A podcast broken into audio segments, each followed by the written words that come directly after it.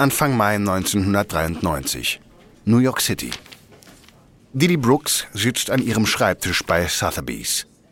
Die Leiterin des operativen Geschäfts von Sotheby's blättert durch einen Katalog für eine bevorstehende Auktion. Brooks blickt auf und sieht in der Tür ihren Chef, Alfred Taubman. Normalerweise ist sie nicht aus der Ruhe zu bringen, aber jetzt ist Brooks nervös. Seit dem Treffen mit ihm vor einer Woche hat sie ihren Teil der Abmachung nicht eingehalten. Aber sie kann ihrem Chef nicht länger aus dem Weg gehen. Brooks bittet ihn herein. Ich habe mir schon gedacht, dass Sie bald vorbeischauen würden. Taubmann schließt die Tür und setzt sich hin. Sie sagten, Sie brauchen etwas Zeit, um darüber nachzudenken, was ich Ihnen gesagt habe. Nun, Sie hatten reichlich Zeit. Haben Sie Davidge kontaktiert? Vor etwa einer Woche hatte der Chef von Sotheby's, Alfred Taubman, mit dem Chef von Christie's, Sir Anthony Tennant, einen Deal ausgehandelt. Sie wollen einen gemeinsamen Provisionssatz festlegen, eine illegale Preisabsprache. Und diesen Deal sollen Brooks und ihr Gegenpart bei Christie's, Christopher Davidge, jetzt in die Tat umsetzen. Brooks blickt zu Boden. Nein, Sir, das habe ich noch nicht. Aber das hat seinen Grund. Ich bin erst seit kurzem Leiterin der weltweiten Auktion. Ich brauche Zeit, um das Geschäft in Europa und Asien besser zu verstehen. Brooks wurde kürzlich zum COO befördert, also zur Managerin aller operativen Geschäfte von Sotheby's. Sie will Zeit gewinnen. Denn was Taubman von ihr verlangt, ist sehr riskant. Sind Sie unsicher, ob Sie das schaffen? Natürlich bin ich mir sicher. Aber es gibt auch eine Familienangelegenheit, die meine Zeit in Anspruch genommen hat. Oh. Brooks zögert. Sie ist eigentlich keine Person, die bei der Arbeit über ihr Privatleben redet.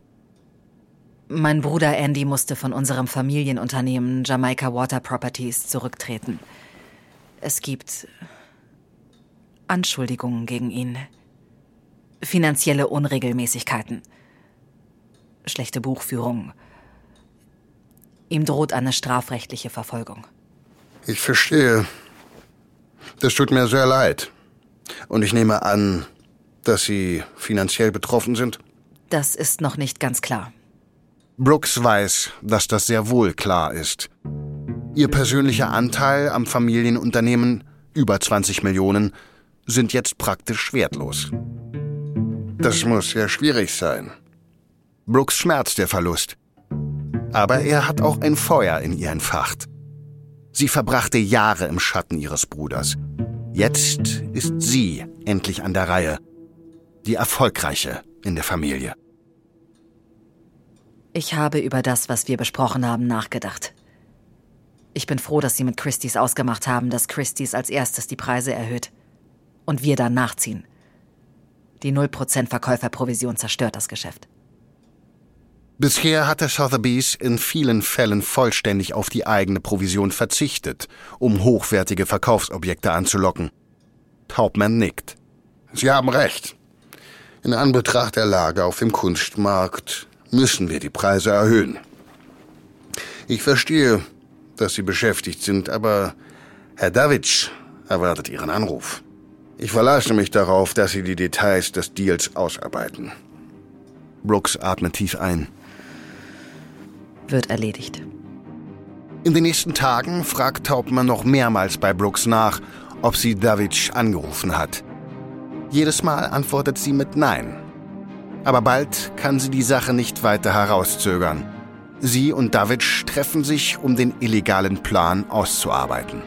An der Geheimhaltung dieser Treffen hängt die Zukunft beider Auktionshäuser. Sollte irgendetwas nach außen dringen, werden die beiden traditionsreichen Unternehmen in den Abgrund stürzen.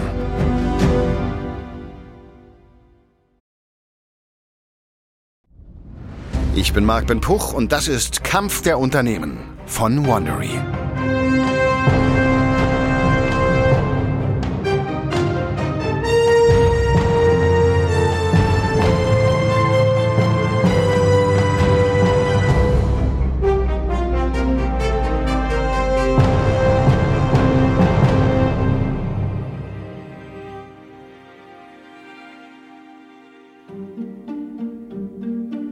In unserer letzten Folge brachen die Auktionshäuser Sotheby's und Christie's einen Rekord nach dem anderen.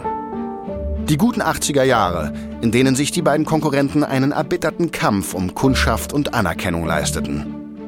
Doch zu Beginn der 90er Jahre begann eine aufkommende Wirtschaftsrezession sich auch auf dem Kunstmarkt bemerkbar zu machen. Beide Auktionshäuser hatten Mühe, sich über Wasser zu halten. Auktionen wurden zunehmend zu Flops und immer mehr Gemälde blieben unverkauft.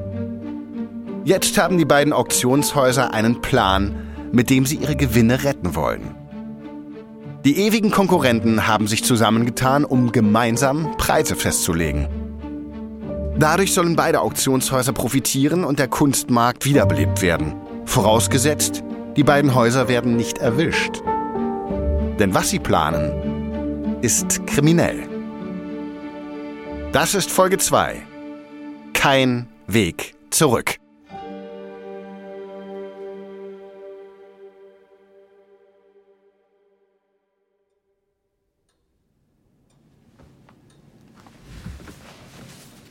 November 1993. Christopher Davidge, CEO von Christie's, sitzt in seinem Haus in London. Obwohl es schon spät am Abend ist, ist er adrett gekleidet. Sein blondes Haar ist perfekt frisiert. Seine Angestellten nennen ihn hinter seinem Rücken gern Goldhamster. Sie lästern über seine Haartolle und seine Eitelkeit. Davidge ist dafür bekannt, erst in letzter Sekunde, bevor er das Haus verlässt, seine Hose anzuziehen, damit sie auf keinen Fall vorher zerknittern kann. Plötzlich erhält er einen Anruf, der ihn aus seinen Gedanken holt. Davidge geht ran. Hallo? Hallo, hier ist Didi Brooks von Sotheby's. Mein Chef Alfred Topman hat mir Ihre Nummer gegeben. Davidge erstarrt. Äh, ja, man sagte mir, dass Sie anrufen werden. Aber ich will ehrlich sein, ganz wohl fühle ich mich dabei nicht. Ich verstehe. Wir beide wissen, dass dieses Gespräch nicht stattfinden sollte. Aber ich denke, es wäre nicht loyal gegenüber meinem Vorgesetzten, seiner Bitte nicht nachzukommen. Das stimmt, aber ich denke nicht, dass wir dieses Gespräch am Telefon führen sollten. Einverstanden. Ich werde in ein paar Wochen in London sein. Wir können uns in meinem Hotel treffen. Es ist das Stafford in der Nähe des Green Park. Klein und diskret. In Ordnung. Und diese Angelegenheit sollte unter uns bleiben. Ich bin sicher, Sie sehen das auch so. Selbstverständlich. Dieses Treffen dient lediglich dazu, einige Themen zu diskutieren. Sehr gut. Ich wünsche Ihnen einen schönen Abend. Wir sprechen uns bald. Brooks ruft sofort ihren Chef an, um ihm zu berichten. Taubman freut sich, dass die Dinge jetzt endlich in Bewegung kommen. Und schnell ist der schicksalhafte Tag des ersten Treffens gekommen.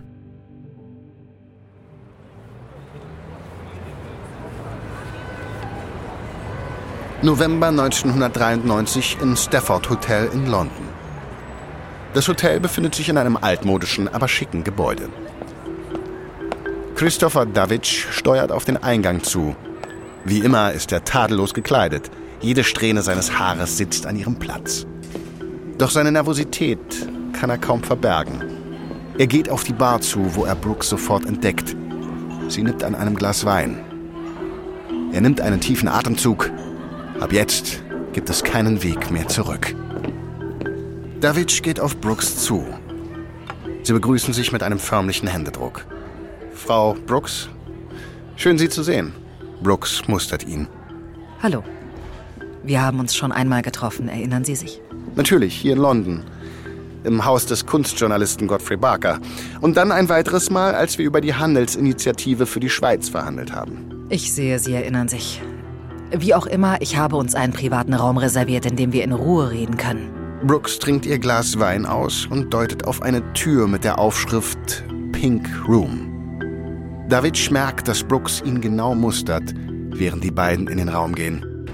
Ich starre sie so an, weil ich herausfinden will, ob ich ihnen vertrauen kann. Diese ganze Situation ist ziemlich seltsam. Ich mache dieses Treffen nur, um loyal gegenüber meinem Vorgesetzten zu sein. Sind Sie besorgt über das, was wir hier besprechen? Nicht, wenn ich Ihnen vertrauen kann.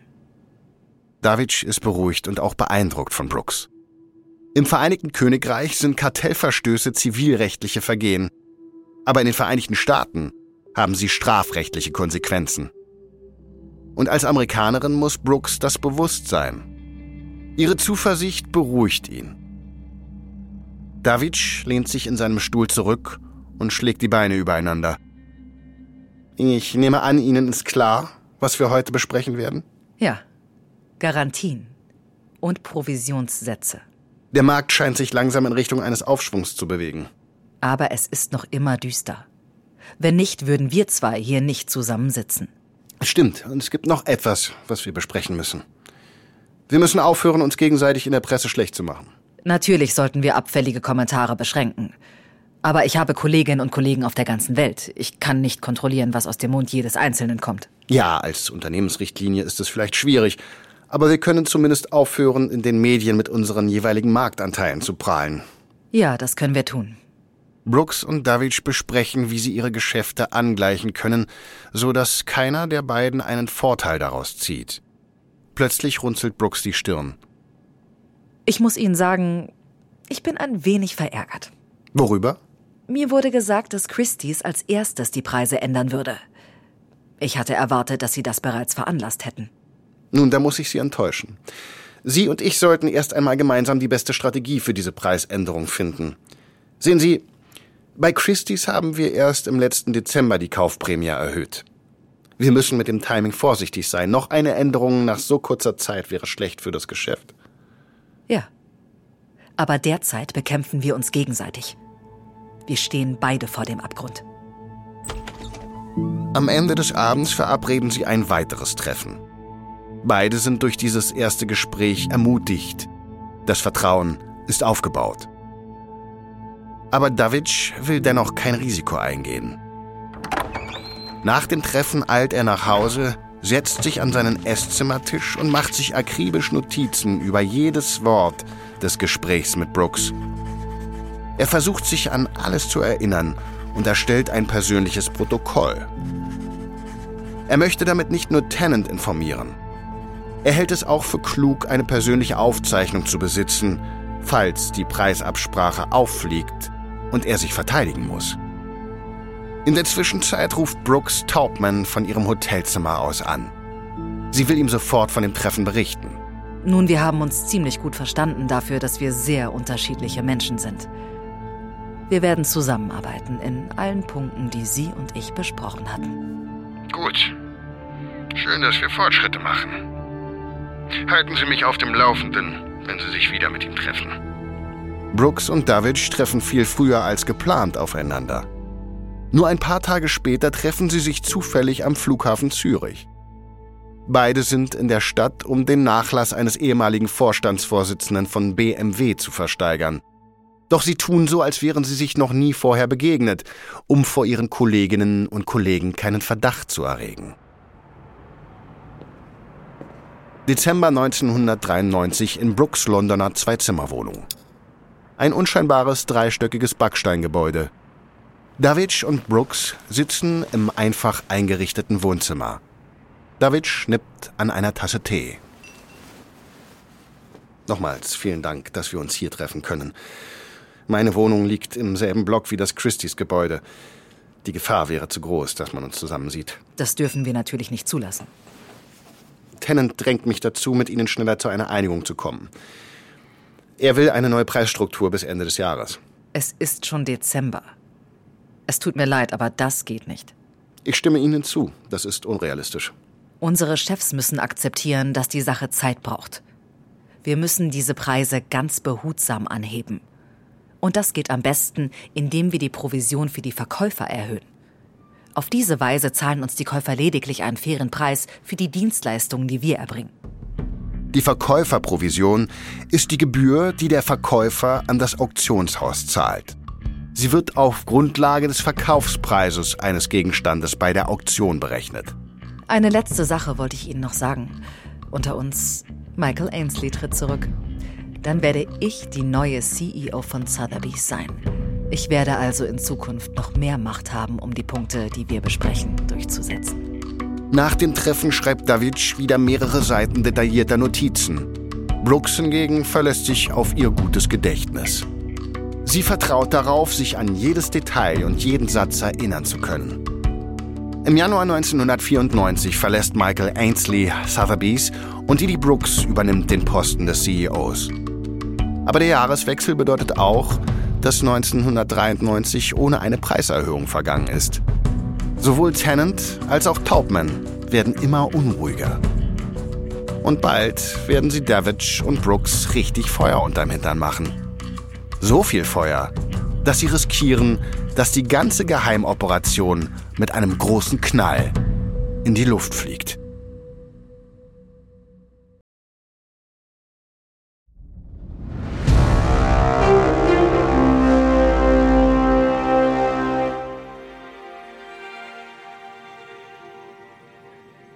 April 1994. Didi Brooks Wohnung in New York. Das nächste Treffen zwischen Brooks und Davidge. Bald müssen sie zu einer Einigung kommen. Die Zeit drängt. Davidge geht im Raum auf und ab. Tennant ist unglücklich mit unserer Arbeit. Es ist ein Jahr her, seit er sich das erste Mal mit Taubmann getroffen hat. Er hat das Gefühl, dass wir, Zitat, die Dinge hinauszögern. Die beiden verstehen nicht, dass wir die Art und Weise, wie wir seit Jahrzehnten Geschäfte machen, nicht über Nacht ändern können. Zumindest nicht ohne Misstrauen zu erwecken. Er möchte, dass wir uns zu viert zusammensetzen. Das ist eine absolut schreckliche Idee. Das sehe ich auch so. Es ist viel zu riskant. Und soweit ich weiß, haben Sie sowieso schon Ihre eigenen Treffen. Vielleicht können wir Sie beruhigen, indem wir irgendeine der kleineren Änderungen umsetzen. Irgendetwas, was wir schon besprochen haben. Zum Beispiel die zinslosen Kredite abschaffen und aufhören, an Wohltätigkeitsorganisationen zu spenden, um Geschäfte mit potenziellen Käufern zu machen. In Ordnung. Ich glaube, das kriegen wir zeitnah hin. Und wir müssen weiterhin darüber reden, welche Provision wir ändern sollten, um die Gewinne zu maximieren. Sie kennen meinen Standpunkt. Wir arbeiten für die Verkäufer. Sie sind unsere Kunden. Also ändern wir die Verkäuferprovision. Aber die Käuferprovision ist viel einfacher zu ändern, weil sie vom Verkaufspreis abhängt.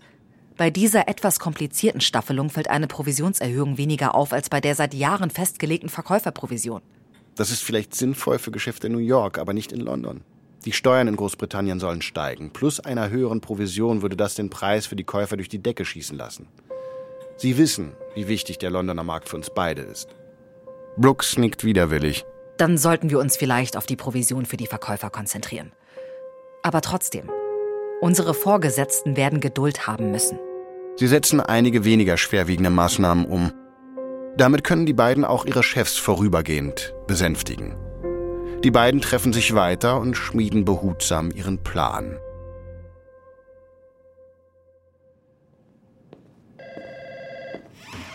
Dienstag, 7. Februar 1995.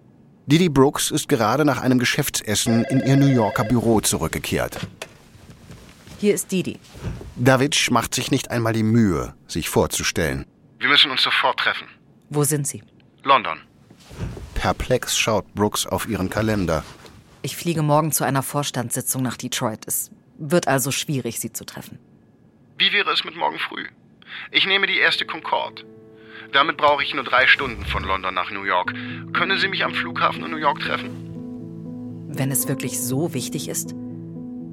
Ich kann Sie abholen, bevor ich meinen Flug nach Detroit nehme. Ich werde um 9.25 Uhr am Terminal von British Airways sein. Dann sehen wir uns wohl morgen. Am nächsten Morgen fährt Didi Brooks ihre dunkelgrüne Limousine vor die Eingangspforte des John F. Kennedy Flughafens New York. David wartet bereits auf sie und steigt in das Fahrzeug ein. Sie sieht ihn verwirrt an. Wo ist Ihr Gepäck? Ich habe keins. Wenn wir gesprochen haben, fliege ich mit der nächsten Concorde direkt zurück nach London. Sie sind den ganzen Weg nach New York geflogen, nur um kurz mit mir zu reden? Ich konnte es nicht riskieren, über das Telefon zu sprechen. Können wir irgendwo parken? Brooks fährt auf den nahegelegenen Parkplatz. David zieht ein Blatt Papier aus seiner Aktentasche und gibt es Brooks. Dies ist ein Entwurf der Pressemitteilung von Christie's. Damit kündigen wir unsere neue, nicht verhandelbare Verkäuferprovision an. Wenn Sie damit einverstanden sind, werde ich die Pressemitteilung so veröffentlichen lassen. Auf der Rückseite ist ein Vorschlag für einen Zeitplan. Das sieht gut aus. Natürlich muss das alles erst unsere internen Prozesse durchlaufen, bevor wir es umsetzen können. Wahrscheinlich wird es noch einige Änderungen geben, aber nichts Großes. Aber ich lese hier nichts über Ausnahmen für unsere Top-Händler. Denen haben wir schon immer bessere Tarife eingeräumt, weil sie so viel Umsatz machen. An diesem Punkt arbeite ich noch. Und es gibt noch eine letzte Sache, die wir durchgehen müssen. Er holt weitere Blätter Papier hervor. Ich habe mir die Freiheit genommen, einige mögliche Fragen aufzuschreiben, denen wir uns wahrscheinlich stellen müssen und wie wir sie beantworten können. Ich möchte, dass jedes Christie's Büro auf der ganzen Welt eine Kopie davon erhält.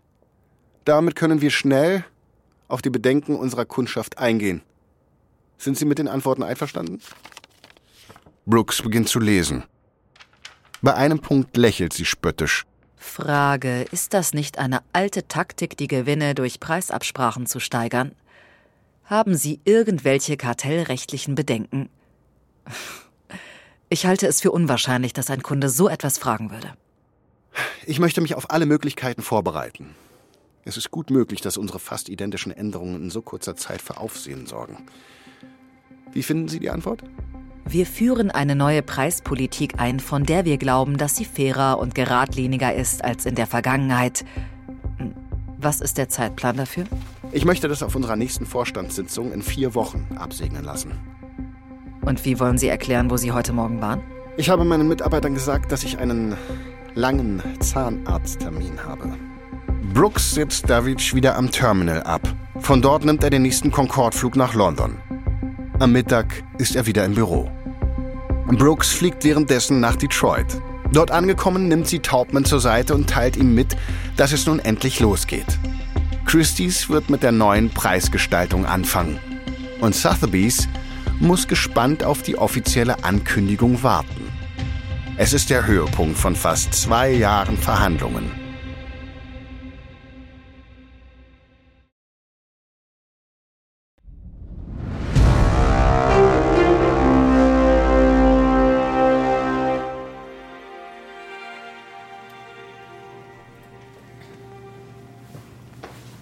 9. März 1995. Didi Brooks leitet in London eine Vorstandssitzung. Hier können Sie die Verkaufszahlen des letzten Quartals sehen. Eine Assistentin stürmt in den Raum und übergibt Brooks wortlos ein Stück Papier. Als Brooks es liest, hat sie Mühe, ihre Überraschung zu verbergen. Wenn Sie mich bitte für einen Moment entschuldigen würden. Brooks eilt hinter der Assistentin aus dem Raum. Verbinden Sie mich mit Alfred Taubman. Sofort. Brooks betritt ihr Büro, schließt die Tür, setzt sich an ihren Schreibtisch und nimmt den Hörer ab. Hallo? Sie haben es getan. Christie's hat ihre Preiserhöhung angekündigt. Glückwunsch. Ich habe die Presseerklärung vor mir liegen. Christie's International kündigt Änderungen der Auktionsgebühren für Verkäufer an. Hier ist ein Zitat von David. Der Zweck dieser neuen Politik ist es, unseren Kunden eine klare, gerechte und nicht verhandelbare Gebührenordnung zu bieten. Wir wissen Ihre harte Arbeit in dieser Sache zu schätzen. Ich habe dem Vorstand bereits letzten Monat gesagt, dass wir die Idee einer Mindestprovision für Verkäufer in Betracht ziehen. Ich denke, der nächste Schritt ist die Einberufung einer weiteren Vorstandssitzung. Nicht zu früh. Wir wollen ja nicht, dass jemand Verdacht schöpft. Dann können wir unsere Strategie in Anbetracht von Christys heutiger Ankündigung dort vorstellen. Das klingt nach einem guten Plan. Lassen Sie uns den Ball ins Rollen bringen. Und nochmals herzlichen Glückwunsch. Brooks lehnt sich in ihrem Stuhl zurück und lächelt zufrieden über beide Ohren. Endlich zahlen sich die langwierigen geheimen Verhandlungen aus. Sie ist auf dem Weg, eine der mächtigsten Personen der Auktionswelt zu werden. Der Erfolg, von dem sie immer geträumt hat, ist so nah, dass sie ihn schon fast schmecken kann. Ein paar Wochen später, am 29. März 1995, steht Brooks vor dem Vorstand von Sotheby's. Taubman ist ebenfalls anwesend. Die Geschäftsleitung ist der Meinung, dass die derzeitige Verkäuferprovision überarbeitet werden muss. Es wird vorgeschlagen, dass wir dem Preisschema folgen, das kürzlich von Christie's vorgelegt wurde. Vielleicht sogar im Detail folgen. Henry Wintham, Vorsitzender von Sotheby's Europa, runzelt die Stirn. Ich bin ein wenig besorgt über den Zeitpunkt. Wäre es nicht ratsam zu warten und nicht gleich nach Christie's so etwas anzukündigen? Wenn die ihre Preise zuerst erheben, werden erst einmal mehr Kunden zu uns kommen. Wir sollten diese Gelegenheit nutzen. Das macht uns wettbewerbsfähig. Brooks hat Fragen wie diese erwartet. Und sie hat eine Antwort parat. Ich verstehe Ihre Besorgnis, aber mit jedem Tag, den wir bei unserer derzeitigen Preisgestaltung bleiben, opfern wir potenzielle Einnahmen. Die Geschäftsleitung hat diese Entscheidung bereits analysiert und ist zum Schluss gekommen, dass wir so schnell wie möglich die Preise anpassen sollten. Wyndham nickt, scheinbar zufrieden. Brooks sondiert den Raum. Lassen Sie uns darüber abstimmen. Alle, die für diese neue Provisionsstruktur sind, heben die Hand. Alle Hände im Raum gehen hoch. Brooks und Taubmans Plan hat die einstimmige Unterstützung des Vorstands. Ausgezeichnet. Wie immer liegt die endgültige Autorität für diese Entscheidung beim Exekutivausschuss. Wir werden uns zur weiteren Diskussion treffen. Der Exekutivausschuss besteht aus Brooks, Taubman und Max Fischer, dem stellvertretenden Vorsitzenden des Verwaltungsrats. Zwei der drei sind an dieser Verschwörung beteiligt. Deshalb zweifelt Brooks nicht daran, dass der Plan innerhalb weniger Wochen aufgehen wird.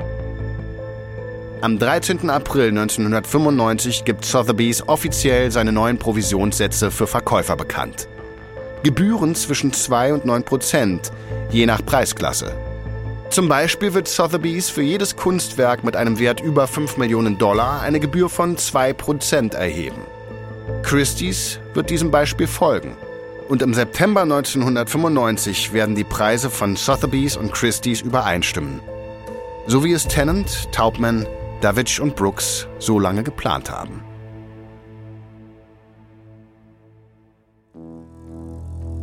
Am 11. Mai beschließt der Vorstand von Christie's massive Gehaltserhöhungen für Davidge und Tennant. Davidge allein erhält eine Erhöhung von 39 Prozent auf eine halbe Million US-Dollar pro Jahr. Aber nur weil die beiden Auktionshäuser unter einer Decke stecken, heißt das nicht, dass sie nicht mehr in einem harten Wettbewerb zueinander stehen. Im Juli 1995 treffen sich Davidge und Brooks noch einmal, um streng vertrauliche Listen von Spitzenkundinnen und Kunden auszutauschen. Diese Kundinnen und Kunden sind von den neuen Provisionen ausgenommen. Nachdem Davidge die Liste an Brooks übergeben hat, gibt er ihr noch einen versiegelten Umschlag. Er bittet sie, ihn nicht zu öffnen. Der darin enthaltene Name sei Teil eines laufenden, streng vertraulichen Geschäfts. Davidge besteht darauf, dass der Name erst in einigen Monaten offenbart werden könne. Brooks stimmt zu und der Umschlag verbleibt einige Monate lang unangetastet in ihrem Büro. September 1995. Taubman ruft Brooks an. Er ist wütend. Brooks nimmt den Hörer in ihrem New Yorker Büro ab. Haben Sie diese Ankündigung von Christie's gesehen? Sie verkaufen die Schmucksammlung von Prinzessin Salima Aga Khan. Was? Die Auktion findet am 13. November in Genf statt. Haben Sie eine Ahnung, wie peinlich das für mich ist? Ich kenne die Prinzessin persönlich. Meine Frau und ich sind seit über 20 Jahren mit ihr befreundet. Die Tatsache, dass sie Christie's gewählt hat, ist. Christie's wird ihr auf jeden Fall die Provision erlassen haben. Aber ich habe ihren Namen nicht auf den Listen der Top-Kunden gesehen. Plötzlich erinnert sie sich. David hat mir einen versiegelten Umschlag gegeben. Er wies mich an, ihn nicht zu öffnen und sagte, der dort stehende Name sei sensibel, weil er sich auf ein anstehendes Geschäft mit politischen Auswirkungen beziehe. Warum öffnen Sie ihn nicht endlich? Ich habe ihm mein Wort gegeben. Verstehen Sie? Wir wissen beide, dass Versprechen für Sie keine Rolle spielen. Brooks kann jetzt ihrer eigenen Neugier nicht mehr widerstehen. Sie zieht den Umschlag aus ihrer Schublade und öffnet ihn. Und? Was steht drin? S.A.K. Sally Aga Khan. Naja, das zeigt, dass keine unserer Vereinbarungen mit Christie's heilig ist. Vor allem, wenn es sich um eine große Kundin handelt. Als der Herbst 1995 anbricht, treffen sich Brooks und Davidge erneut heimlich. Sie wollen die anstehenden Verhandlungen über große Nachlässe besprechen. Dabei werden einige ihrer Kolleginnen und Kollegen misstrauisch. Sie vermuten zu Recht, dass die beiden Auktionshäuser ihre Kundinnen und Kunden heimlich unter sich aufteilen. Sie empfinden es als merkwürdig, wie synchron die langjährigen Rivalen mit ihren Ankündigungen und Strategieänderungen sind. Was die Verkäufe betrifft, so profitieren beide Auktionshäuser von dem Komplott. Die Umsätze von Sotheby's sind 1995 im Vergleich zum Vorjahr um 25 Prozent auf 1,67 Milliarden Dollar gestiegen, heute umgerechnet fast 2 Milliarden Euro. Christie's verzeichnet einen Anstieg um 17 Prozent auf 1,5 Milliarden Dollar. Heute wären das fast 1,8 Milliarden Euro. In Anbetracht dieser Gewinne wirkt es, als wäre der Kunstmarkt im Aufwind. Doch tatsächlich steht der Zusammenbruch nur kurz bevor. Sonntag, 14. Januar 1996. Danny Davison sitzt gemütlich auf der Terrasse seiner Farm im US-Bundesstaat Georgia. Er ist der ehemalige Vorsitzende von Christie's USA und inzwischen pensioniert. Davison nimmt widerwillig den Hörer ab. Hallo? Am anderen Ende der Leitung ist Stephen Lash, Leiter der Vermögensabteilung T bei Christie's. Ich bin Stephen Lash. Tut mir leid, dass ich dich störe, aber es ist dringend. Ich kann es kaum erwarten zu hören, was so wichtig sein könnte. Pass auf, ich habe gute Gründe zu glauben, dass Christopher Davidge und Didi Brooks zusammenarbeiten. Davison ist Buff. Er kennt Brooks seit ihrer Kindheit. Er war mit ihrer Mutter befreundet. Ich bitte dich, die wären komplett verrückt, wenn sie das tun würden. Du bist paranoid. Ich habe genug Rauch gesehen, um zu wissen, dass es da auch Feuer gibt. Hör mir zu. Letzten Monat wurde mir gesagt, dass sowohl Sotheby's als auch Christie's planen, Wanderausstellungen zu streichen, weil sie zu teuer sind. Wie oft ist es nun schon vorgekommen, dass beide Unternehmen innerhalb weniger Wochen die gleiche Änderung angekündigt haben? Kommt dir das nicht komisch vor? Ich gebe zu, dass ich mich darüber auch gewundert habe. Ich habe letztes Jahr versucht, Tennant darauf anzusprechen. Aber er hat mir die kalte Schulter gezeigt. Du glaubst, er steckt auch mit drin? Ich habe bereits mit einem Anwalt Kontakt aufgenommen. Er will mit uns darüber sprechen, wie wir weiter vorgehen können. Hm. Du solltest dich von all dem fernhalten. Aber ich bin im Ruhestand. Ich habe nichts zu verlieren. Ich werde die Sache vor den Vorstand bringen. Wenn ich deren Unterstützung bekomme, können wir David konfrontieren. Und wenn sich irgendetwas davon als wahr herausstellt, werde ich es als meine moralische Verpflichtung ansehen, sofort zurückzutreten. Damit ist der erste Verdacht gesät. Und es sind nicht nur die Kollegen von Brooks und Davidge, die misstrauisch sind. Auch ein viel größerer Fisch hat bereits Blut gerochen. Das US-Justizministerium.